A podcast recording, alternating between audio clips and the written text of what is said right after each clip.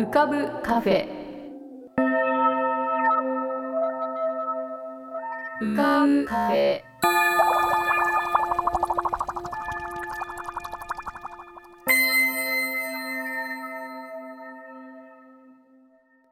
2021年7月30日。こんばんは。ようこそ浮かぶカフェシーズン4へ。カフェ店主の幸代です。浮かぶカフェでは月みたいにぽっかり面影みたいにぼんやり。飛行船みたいにゆったりアイデアみたいにパーッといろんなものが浮かぶことになっております。少し浮かぶこともかなり浮かぶこともございます。地上では不自由なあなたもここでは自由です。重いもの硬いものは入り口で脱ぎ捨てて軽くなってお過ごしください。今日も浮かび上手なお客様の素敵な声をお届けします。ではごゆっくりお過ごしください。堀切克弘のパリ子育て俳句散歩。皆さんどうもこんにちは、えー、暑い夏が来ております。で何言ってんですかねいきなりね、えー、ちょっと暑さでおかしくなってるのかもしれませんが。でもなんか最近おかしい人って少なくないですか？少なくないですか？そんなことないですか？あの僕の周りあんまりおかしい人が最近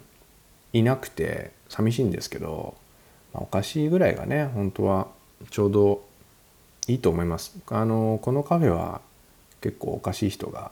集まってくるカフェだと思うのですごく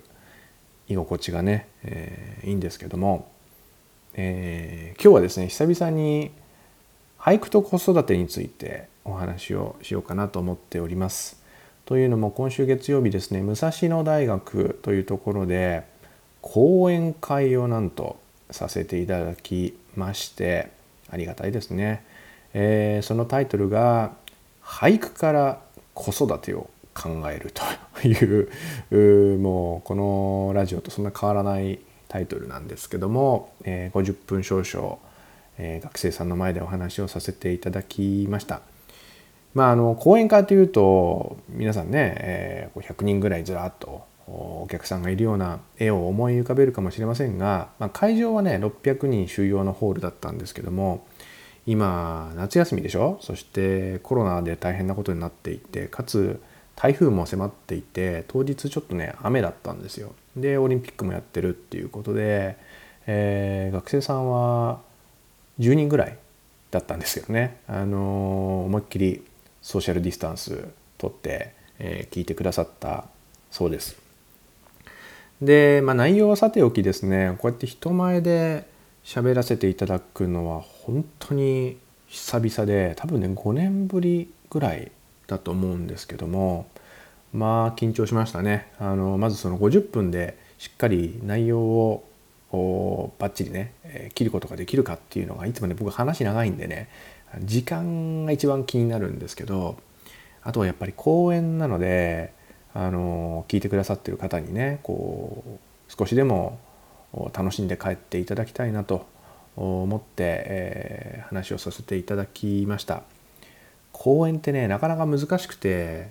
結構ね気使うんですよ。あのやっぱこう聞いているくれてる人ありきなので僕は勝手にねあの偉い大先生とか大作家だったらその時に考えてることを喋ればいいですけど僕も本当ペーペーなのでやっぱりお客さんとかね聞いてくださってる方にちょっとでもこう何か考えてほしいなと思って喋ってるんですけどもあの一応僕こう見えてこう見えてって見えてないですけどこう見えて一応研究者の端くれだったので、え学会発表とかっていうね、えー、のもしたこと一応あるんですよ。でただ学会発表と講演ってもう全然違っていて学会発表はやっぱ自分の関心のあるテーマとか研究のテーマとかっていうのについて一方的にエントリーして一方的に喋って聞いてもらうっていうねえー、お互い様で、えー、自分の聞いてもらう代わりに自分のも聞いてよみたいな ことで成り立っているのでまあ相互性はある分一方的なんですね。で講演っていうのはこう自分で何かやりたい喋りたいっつってもできませんからあのやっぱこう企画者がいて声がかかってやってもらえませんかというので、えー、お引き受けをして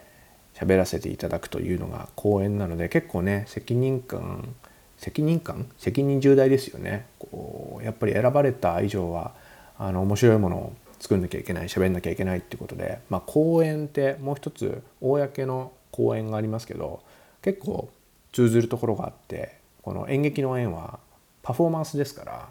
まあ、やっぱりねこうパフォーマンス喋るパフォーマンスっていうのをしなきゃいけないと思うとやっぱりいろいろ準備とかネタ作りがね、えー、いるんですね。なんかネタ作りとか言うとお笑いみたいな感じですけどでもまあ基本的には同じだと思います。まあ普段はこう文章を書いたりあるいは翻訳をしたりっていうのが多いのでこうねやっぱしゃべる技術をねもっと身につけたいなと思いました。うんやっぱりね喋るのってねトレーニングを受けてないんですよ。この間ちょっと他の友達とも喋ってたんですけどもやっぱね日本の国語教育って喋る方全然フォーカスしないんですよね。でフランスとかはやっぱりこの発表するプレゼンするっていうのが結構大事で多分フランスだけじゃなくて英米圏とかヨーロッパとか一般的にそうだと思うんですけどそもそもねあの家族がみんなねおしゃべりの人が多い喋る人が多いのでなんか黙ってるとどうしたのかなあの子みたいな感じになるんですよね。あとあの挨拶なんかでもフランスはもうとりあえず「ボンジュール」っていうのでまあそれは自分が怪しいものじゃありませんでっていうようなアピールの意味もあると思うんですけどもバーバスに乗ってもボンジュールだしエレベーターで誰かとすれ違っても必ずボンジュールだし、ね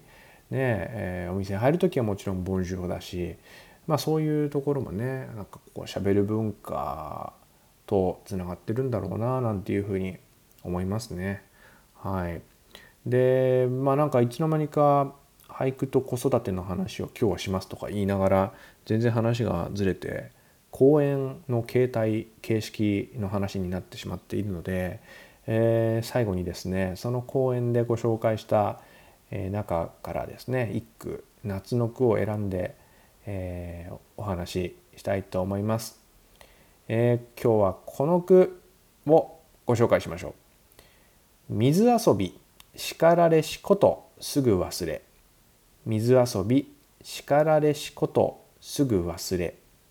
えー、西宮舞さんという方の句なんですけどもなんか久々ですねこうやって俳句の話するのね、えー、すごく遠ざかってた気がしますが。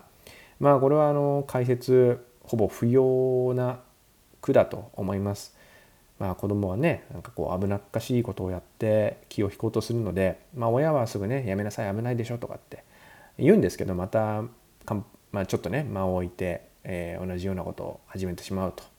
いうのが、まあ、子供ですよね。まあ、ただやっぱり完全に危険が排除された場所で育った子供ってあのおそらく身をもって危険を体験できないまま大人になって最終的に危機察知能力があんま育たないくなってしまうような気もするので、まあ、親としてはねあの本当に危ない場面はダメですけど、まあ、それなりの危険は子供に与える必要があるかなと、まあ、特に父親はそういうスタンスでいるんですね。母親はねもうちょっとこう危険を排除しようとするので、まあ、そこは結構男女差があるのかななんていうふうにうちでも思うんですけどもまあ喧嘩になったりもねよくするんですけど、まあ、そんなふうに考えるとですね、えー、水遊び叱られしことすぐ忘れって言ってもなんか子供があのー、アホだっていう話ではなくてえー、親がねただあまたやってるよみたいなため息だけじゃなくてまあその危ないことを叱られるようなことをまたやってるけど、まあ、それも込みでね、あのー、チャレンジ精神として認めてるようなところも、えー、あるのかなとうん僕はちょっとこの句を読むとねそんなことを思います。まあ、俳句の解釈は一通りではないので、えー、皆さんには皆さんの解釈があると思いますので是非この句もう一回味わってみてください。水遊び叱られしことすぐ忘れ西宮舞さんの句でございました。それでは夏休み皆さんも水遊びぜひしてみてください。またお会いしましょう。さようなら。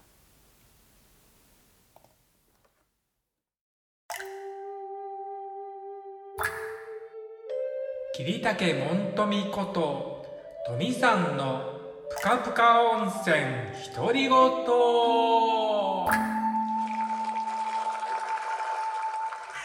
えー、皆様お元気でお過ごしでしょうか？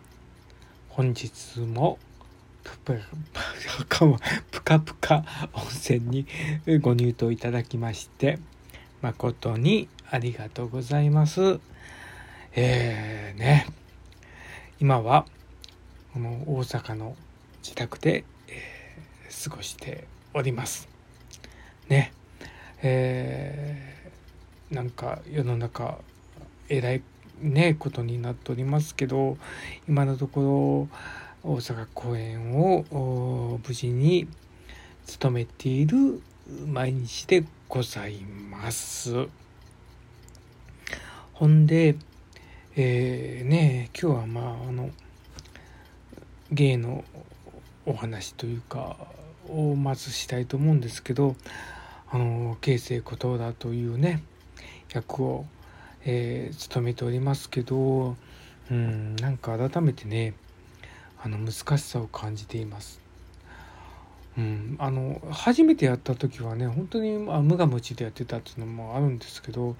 ぱり2回目となるとまあいろいろこう考えるところもあってあここをああしようとかここをこうしようとかって考えるんですけどやはりあの出がね難しいんですよね。あの後藤田さんっていうのは本当にもうあの人気のあの遊女なのでまあ追いかけてくる人をねこうちょっとこう巻いて逃げてくるっていうとこから出てくるんですけどお客さんにしたらそこはわからないわけですよね。だからあの本当こうかけて出てくるんですけどもうあのどう言ったらいいんだろうな。もう本当にこうもう追いかけられて困りましたっていう逃げ方ではなくて来てるんじゃないかなっていう感じで逃げてるんですよ。だから足取りもタッタッタッタッタって感じじゃなくてタッタッタッタ大丈夫かな大丈夫かなって感じでこう思わずこうつまずいてしまってあこけこけてですね。で気が付いたらああここはあの知ってる場所だみたいなのでなんですけどね。そこがねなんかねちょっとうまくいかないっていうか自分のこうこうの中でこうイメージ通りにいかなくて毎日こう試行錯誤しながらねいろいろ変えてやってますけどうんあの前にもちょっと話したかもしれないですけど本当にあのこれは人形使いに限ることではなくて役者さんとかも全部そうなのかもしれませんけどこう登場する時がすごく一番難しいと思うんですよね。こう出てきた時にあこの人はどういう人なんだとかどういう状況にいるんだってことをこうねこう分からせてあげなくてはいけないっていうのがあるのでうんちょっとね未だもって毎日こうね試行錯誤しながらやっております。はい。で、あの、まあ、あの、舞台もいろいろありますけど、でもね、その、あの、あの、やっぱりこう、舞台前とか休憩時間とかにですね、やはりオリンピックをね、見ております。はい。あの本当にこうね開催されるかどうか賛否両論もあってすごくいろんな心配なこともあってねどうなるのかなとか思っていたんですけどまあ実際にこう開幕してですね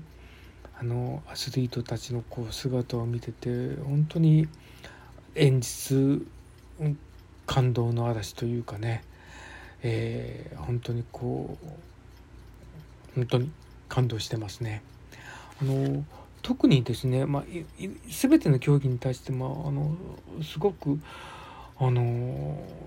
もちろんすごいなと思ってるんですけど時間帯的にねあの卓球とか柔道を見るのが多くて、うん、あの出番前にねあの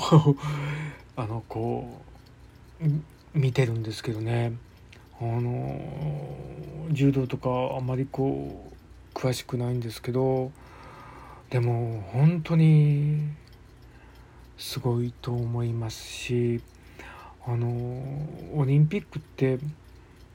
どう言ったらいいのかちょっこう表現しにくいんですけどまああの国を背負ってるっていうかうんこの対戦する時に見たこともないようなねこう国旗が出ててこれこれはどこの国の人なんだろうっていうでこう、まあ、顔を見てねあどねどういうこうなんかこう人生を味わってきたのかなとかそういうとこまでこう垣間見えるっていうかあの本当にねあのそこまでこう想像するっていうか物語性がすごく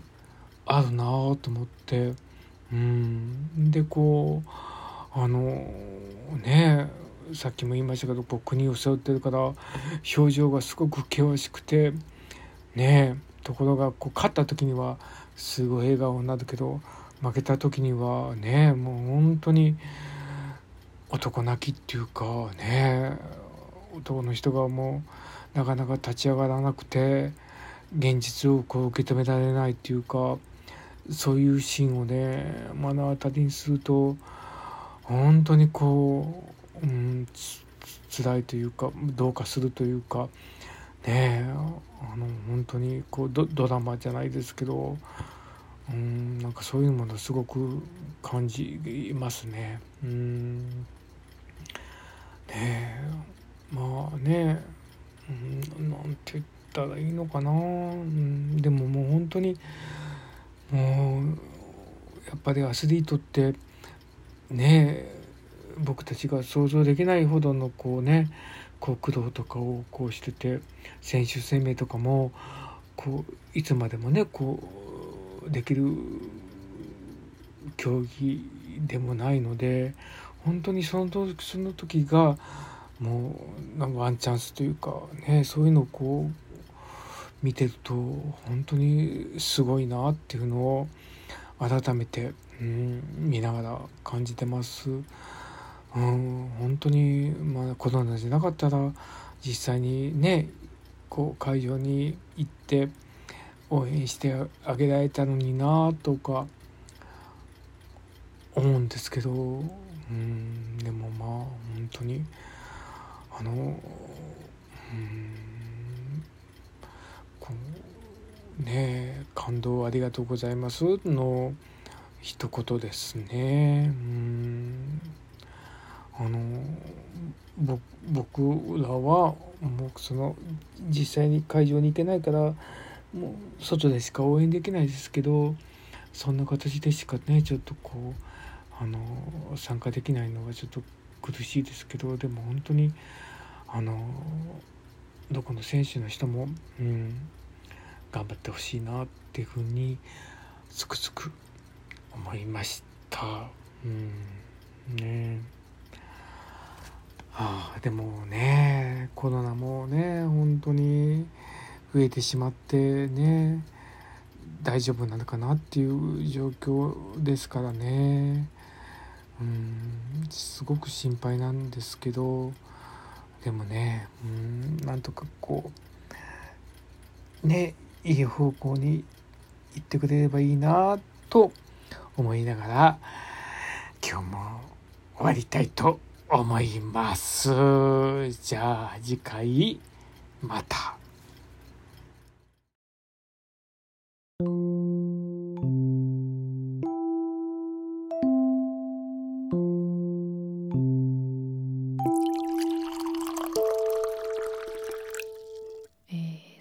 週に引き続き今週も遠い遠いところで浮かんでおります。えー、先週はアイスランドの南の方にいたんですけれども今週は北の方に移動しまして今はフィヨルドのフィヨルドの間っていうんですかねフィヨルドの中みたいなところにおります。えー、今実は今ちょっとこういうふうに話しているのがつぶやいているのが夜の11時半もうすぐ12時っていうところなんですけれども明るいです周りが。これが白夜かっていうなんか青いですね。と思ってふっと見るとこう水平線の向こうが赤くなってます、えー、この時間が日没というか夕焼けなんでしょうか全体的に青い世界の地平線のところがすごい綺麗な赤色になっております。えー、途中いろいろなものを見ながら来たんですけれども、まあ、一番やっぱり心に残ったのは氷河が溶けてることでしょうか、えー、まあ、やっぱり地球がだんだん暖かくなってるので、まあ、非常に大きな氷河がここにはあるんですけれどもそれがかなりのスピードで溶けているらしいです。ものの話によるとあと200年ぐらいで全部溶けちゃうんじゃないかというような話もありましてその溶けてる氷河のかけら、まあ、あの流氷みたいなものなんですけれどもそれがこう海の方に流れてくるのを見れる場所がありまして、まあ、綺麗な青い色をしてますね氷河っていうのは。氷なんですけど透明じゃなくてなんかあのクリーミーな青い色をしています。えー、そうですね。なんかちょっとそういうこのままどんどん溶けちゃったらどうなるんだろうとかそんなことを考えながらまあ旅をしてきたんですけれどもアイスランドっていうと日本だとどういうイメージがあるかなと思うんですけれども意外に似てる部分もあるのかなっていうのはあの火山がいっぱいあるので温泉がいろんなところに出てるんですね。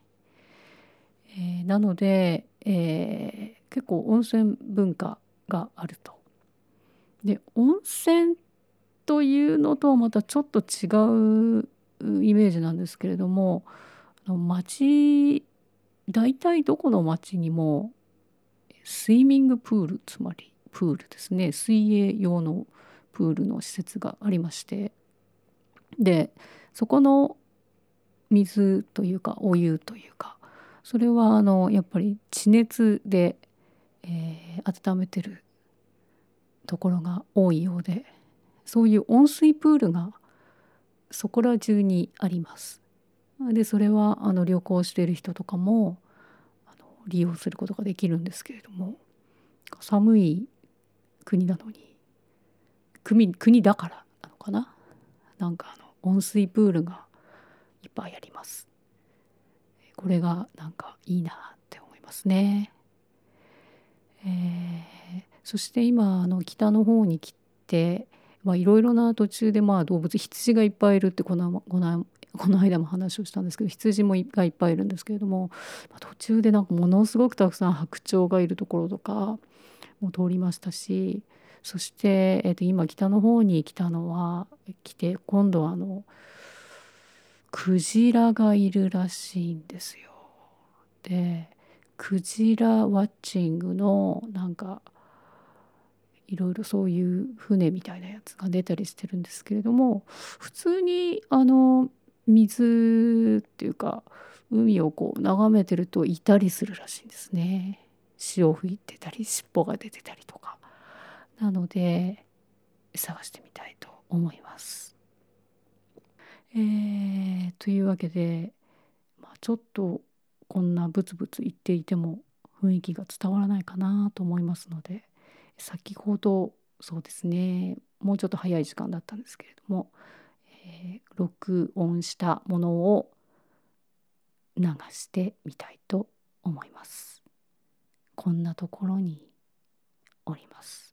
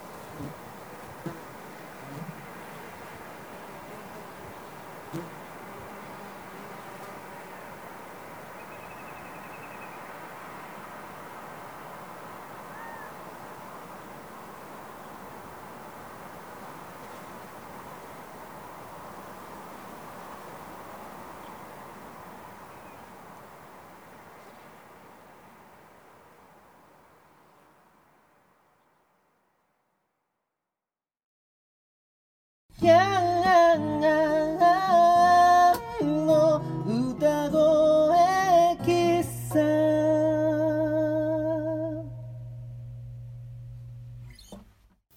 ー皆様おはようございます。こんにちは。こんばんは。おやすみなさい。おはようございます。長谷川徹でございます。えー、っと先週ちょっとお休みさせていただきましてありがとうございました。すいませんね。あの私はですね、えー先週ダンスリンクリングというダンスイベントに出演しておりまして珍しくですね自分の自分が振り付けしたというか自分が作った作品を上演しておりましてですねあのーまあこんなことを言言うもんじゃないというかなんというか分かりませんけどコンテンポラリーダンスと呼ばれる私がやっているダンスの世界はですね比較的全てのダンサーが、えー作家性を持ってるといいますかねあの自分でこう作るっていうことを求められる部分があってですね。私は正直その自分の作品を作るのあんまり得意じゃないんですけどおといっても、まあ、まあやらないわけにもいかんだろうという思いとまあ、本当に気まぐれに作品でも作ろうかなというふうに思い立って作ったりするわけなんですけども今回はというか僕は自分の作品マダコ林以外の自分の作品はソロでしかやらないんですけどあのソロ作品をやらせていただきました。えっとそうですね。で「from me」という題名なんですけどもえっとほとんど踊ってないですね。はいダンスの作品なんですけど。どういうことかっていうとあのほぼ楽器を演奏してます。でループマシンっていうあの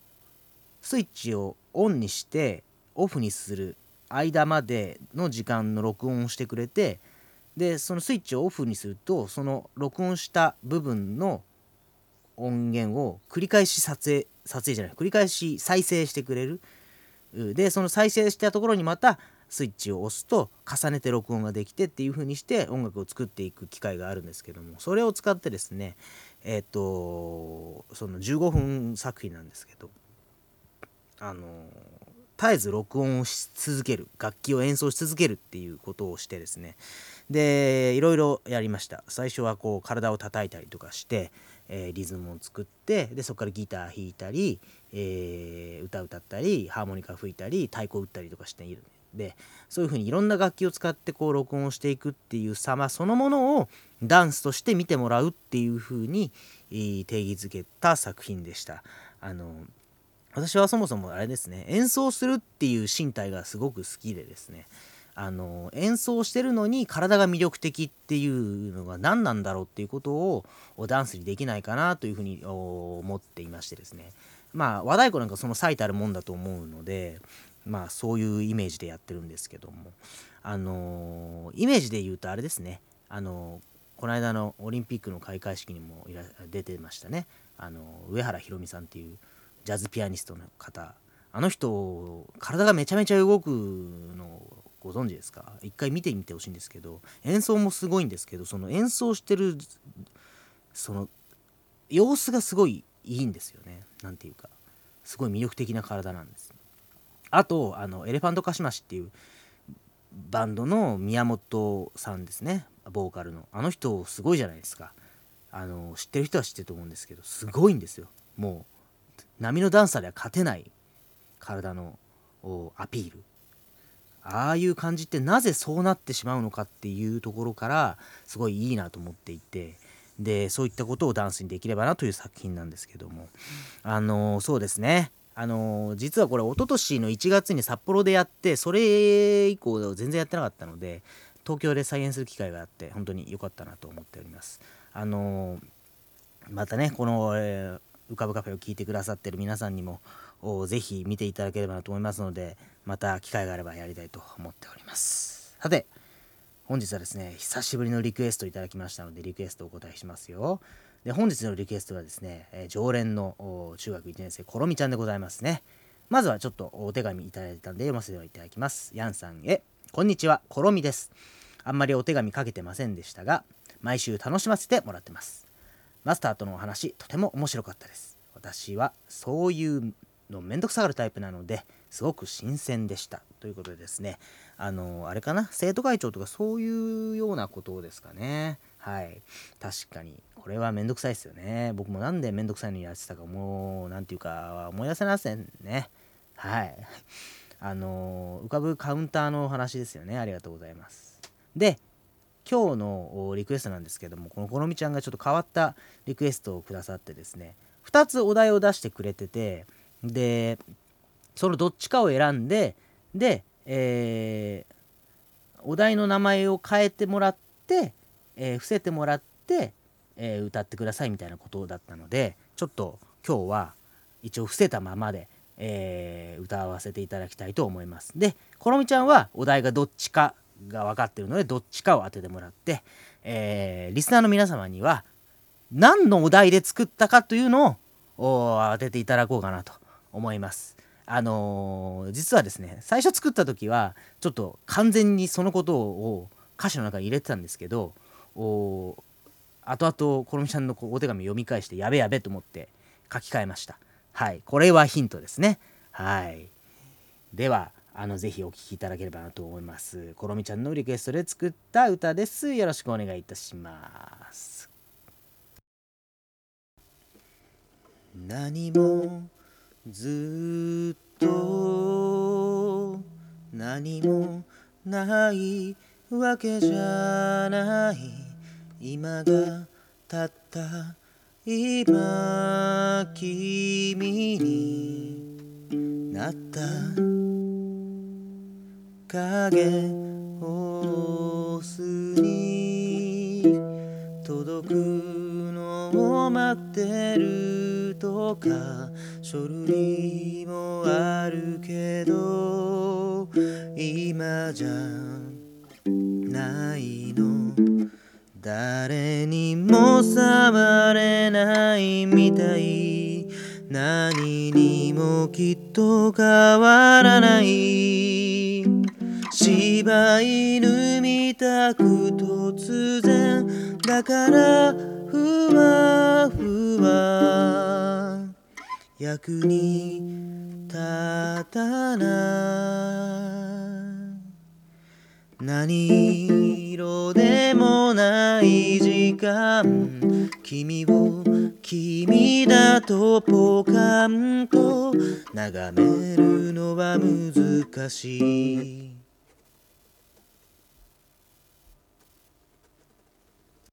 はいありがとうございました。なんか今日あれですね久しぶりなのかわかんないですけどちょっと録音状況が微妙に違う感じ。なんかちょっとレトロな雰囲気を出してますけども。はい。えっといかがだったでしょうか？ちょっとシンプルなですね。あの2弦か3弦ぐらいしかギター使ってないですね。あの高い音の方全然使わなかったというちょっとベースで弾いてるようなイメージで弾きました。はい。えっとどうですかね皆様どういうイメージでしょうかね。結構分かる人には分かるのかもしれないですけどね。あのちょっと楽しみです。むしろどういう風なお題を皆様がつけてくれるのかというのが楽しみなので是非ちょっと大喜利的に皆様送ってきてください。あのそういう感じの方が私は好きです。はい。でもうもしすっごいいいのが見つかったらあの最初に作ったお題じゃなくてそっちを正解にしちゃうかもしれないです。はい。そのぐらいこう緩やかな感じでいきたいと思いますのでよろしくお願いいたします。でこの道はもう一個お題を出してくれたので、まあ、もし次回リクエストがなかったらそっちも作ってみようかなと思ってますけどもお相変わらず相変わらずですよ。皆様のおこの夏のリクエストをお待ちしておりますよ。はい。いろいろあったでしょう今年も。ねえいろいろこれからもあるでしょうからぜひ皆様のお声をお聞かせください。よろしくお願いいたします。はい。で私はですねえー来週からえっ、と8月の末に行われるミュージカルのお稽古に入ります。はい。えっ、とその話も来週させていただければなと思っておりますのでよろしくお願いいたします。それではまた次回お会いいたしましょう。長谷川徹でした。ヤンでした。今日ヤンさんが歌ってくださった歌のお題を当ててください。お題の回答は浮かぶカフェ at gmail.com ukbucafe at gmail.com または番組ホームページの投稿ボックスよりラジオネームを添えてお送りください。当ててみてくださいね。そしてヤンさんへのリクエストも大募集中です。うかぶカフェ at gmail.com または番組ホームページの投稿ボックスよりこちらもラジオネームを添えてヤンさんに歌ってほしい言葉や文そしてちょっとひねったいや直球のいろんなお題をお待ちしております。それでは浮かぶカフェまた次回のご来店をお待ちしております。